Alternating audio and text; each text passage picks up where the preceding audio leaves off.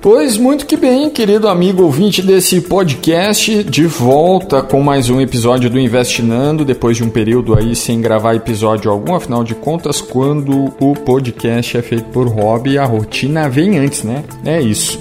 Mas de volta porque acho interessante a gente retomar alguns assuntos que estava abordando.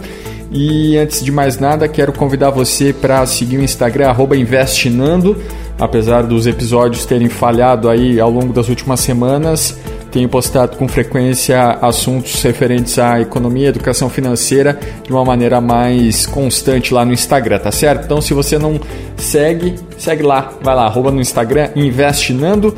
E hoje eu quero falar de um assunto que eu confesso que precisei pesquisar um pouco mais para saber antes de vir gravar esse episódio e que é um assunto que pessoas que entendem de economia, de educação financeira e aquelas que também não entendem uh, têm um pouco de curiosidade para entender exatamente o que significa. Provavelmente você já viu, seja no, no Jornal Nacional, por algum motivo específico, um outro telejornal, a, o desempenho do mercado financeiro brasileiro num determinado dia, e provavelmente você viu lá, falando de Jornal Nacional, William Bonner dizendo que a B3, antiga BMF Bovespa, fechou o pregão a cento e tantos mil pontos na determinado dia.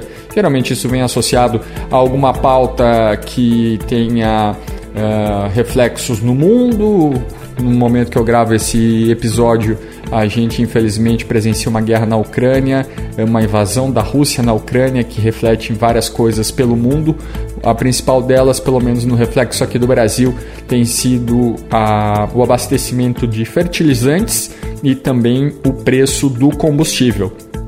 Ou alguma situação específica nacional uma coisa que tem sido bem recorrente aí são manifestações de, do presidente da República, de alguns ministros que por vezes falam coisas que acabam refletindo de alguma maneira, geralmente negativamente no mercado financeiro, e isso influencia o pregão.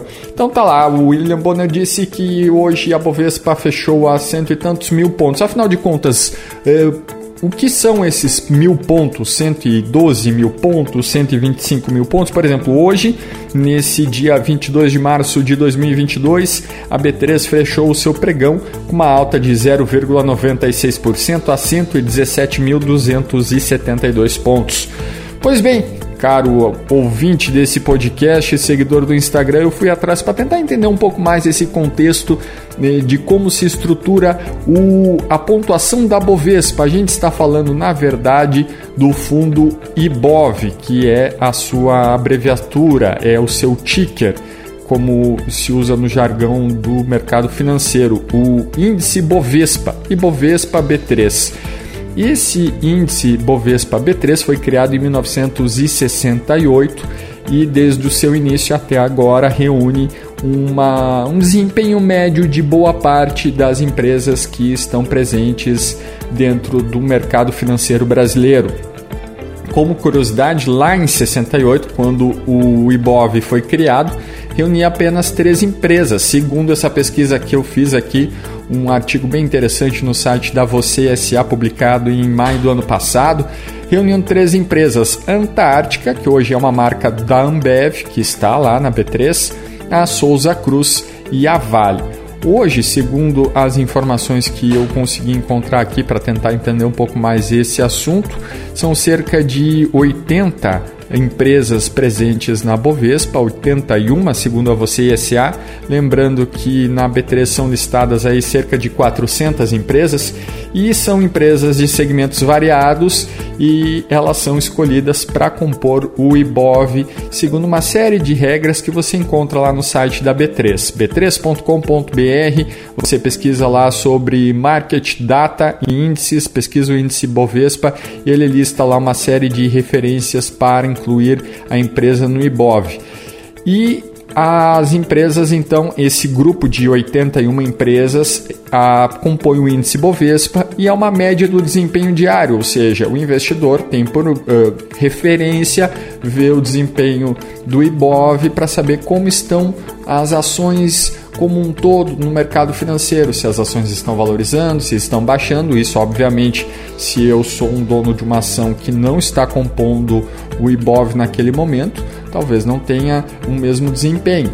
E as ações são o fundo IBOV, o Ibovespa, o índice Ibovespa, ele é reavaliado a cada quatro meses.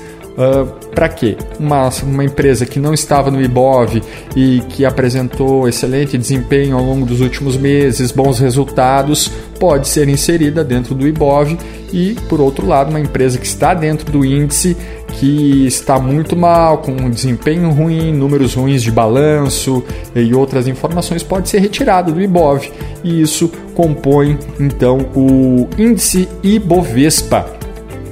Esse artigo aqui da da Você SA, ela, ele explica de uma maneira bem detalhada o, como a inflação acabou influenciando no, na composição do, do fundo Ibovespa. Afinal de contas, nem sempre se falava da casa dos 100 mil pontos. Quando ele foi criado, na verdade, é era na casa apenas das centenas de pontos. E com as variações, principalmente nos anos 80 para 90, o, o fundo teve aí o acréscimo de, de pontos de, de casas de milhares para que ele pudesse então eh, se manter no contexto da realidade econômica que o Brasil estava atravessando. Até tem um ponto aqui que eu acho bem interessante, só para finalizar, para você ter, eh, entender a respeito de como o Ibov é composto hoje.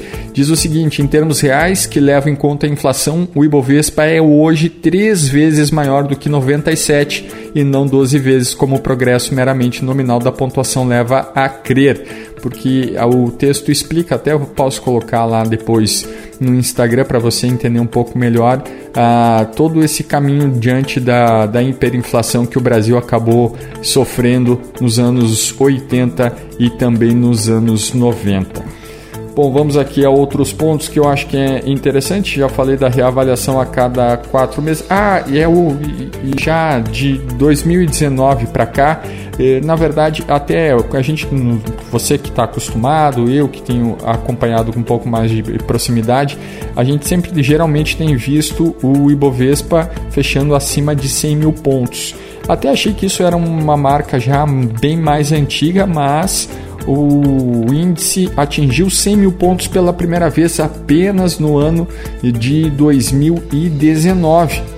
Tem fechado geralmente, então, é, de lá para cá na casa dos 100 mil pontos, né? Como eu falei hoje quando eu gravo esse episódio, 117.272 pontos. É claro, isso aqui apenas é uma curiosidade, uma referência para você tentar entender um pouquinho mais sobre esse índice Bovespa, e claro, é uma referência importante, é uma referência para se levar em conta, mas como todo o resto do, do que se aprende, do que a gente estuda, é, para investir é fundamental saber acompanhar, estudar muito mais do que o resultado do índice Bovespa, porque é apenas uma situação específica dentro de um universo de outras tantas situações. Se você é um investidor de renda fixa, se você é um investidor de renda variável, o Ibovespa ele diz mais respeito, obviamente, às ações, ou seja, renda variável, que é um assunto que ainda vamos falar um pouco mais. Tem um artigo aqui no site da, da corretora Rico que ele explica um pouco melhor a respeito do, do fundo Ibovespa uh, fala o seguinte: portanto, quando falamos que o Ibov subiu ou caiu, estamos falando que na média suas ações caíram ou subiram, perderam ou ganharam valor. Os pontos no Ibovespa, por sua vez, representam o montante em reais que você precisa gastar para comprar as mesmas ações nas mesmas proporções que elas têm no índice. Então, se o Ibovespa está em 100 mil pontos, isso quer dizer que você precisaria de 100 mil reais para montar uma carteira exatamente como a carteira teórica do Ibovespa. Dessa maneira, cada ponto no Ibovespa equivale a um real. Claro, é uma referência para se ter uma noção exatamente da composição do fundo do índice Ibovespa. Por óbvio, eu pelo menos não conheço pessoas que sigam única e exclusivamente eh, como norte de investimentos eh, comprar as ações do índice eh, Bovespa, do Ibovespa B3. Claro, você pode fazer isso, mas uh, qualquer pessoa que esteja inserida no mundo dos investimentos fala que você precisa diversificar a sua carteira, nunca apostar em um único produto de renda fixa, de renda variável, enfim, não, não direcionar é, somente para um lado. Você tem que diversificar o máximo possível para você estar mais exposto a riscos e, claro, e, e benefícios daquele, daquele índice que você, daquele produto que você está é, apostando. Nesse momento que a gente vai conversando aqui, acabei de achar a descrição da, do índice Ibovespa nesse dia 22 de março. Tem ações variadas aqui: Americanas, Azul, Banco Inter, vários bancos, Bradesco, tem Carrefour, tem CCR, ou seja, ações de empresas já bem consolidadas, Sabesp, Santander, tem a Siderúrgica Nacional, Sul América do ramo de seguros, eh, Multiplan, MRV, que é uma construtora, tem Melios, Cash 3, aqui a Melios, que é uma ação que tem é, sofrido bastante ao longo dos últimos meses. Eu sei disso porque acabei comprando, peguei numa alta, mas depois veio aí um, uma sucessão de situações que acabaram derretendo o preço da, da Melios. Tem Marfrig, que é frigorífico, né? Carnes, que a gente que é uma empresa é, bem conhecida nacionalmente. Tem a VEG, que é uma das grandes empresas presentes na, na B3, tem TIM, Ultrapar, Uzi Minas, ou seja, o, índice Ibovespa ele é extremamente bem eh, dividido, bem distribuído em empresas de vários setores presentes no mercado financeiro. Acho que é isso, é um pouquinho apenas para você saber um pouco mais o que significa então aqueles pontos que você vê lá na, no noticiário, na TV, no jornal, ouve por vezes no rádio, o fechamento do mercado financeiro você consegue compreender um pouquinho mais a respeito do índice Bovespa. E aí, se você tem mais curiosidade, quer saber um pouco mais, tem uma série de locais aí onde você pode pesquisar e compreender e, claro, começar a dar os seus primeiros passos dentro do mercado financeiro, do mundo dos investimentos. É isso. Vamos ficando por aqui, né? 12 minutos de episódio, já deu para falar um pouquinho a respeito do índice Ibovespa. Para você que chegou até aqui, muito obrigado e eu reforço que o conteúdo que eu trago aqui não é e nunca será uma recomendação de investimento. Se você quer começar a investir, você precisa procurar um profissional capacitado, gabaritado para isso.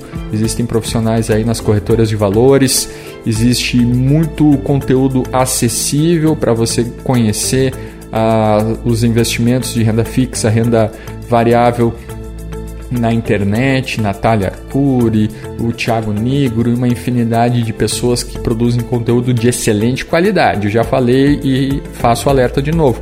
Não acredite naqueles anúncios que você é impactado falando de números astronômicos em pouco tempo, pessoas gravando vídeos em carros de luxo, entrando em mansões, enfim. É, vá pelo mais conhecido, pelo que se tem confiança e as corretoras de valores hoje querem você como um investidor iniciante, não importa, você consegue começar com muito pouco, 20, 30 reais você comece, consegue dar seus primeiros passos no mundo do investimento. Gente, muito obrigado pelo carinho da companhia até aqui nesse episódio. Vou tentar manter uma frequência de um episódio por semana, eu acho que está bem servido e, claro, sempre que possível, conteúdos pontuais lá no Instagram, investinando. Deixo um abraço e até a próxima. Tchau!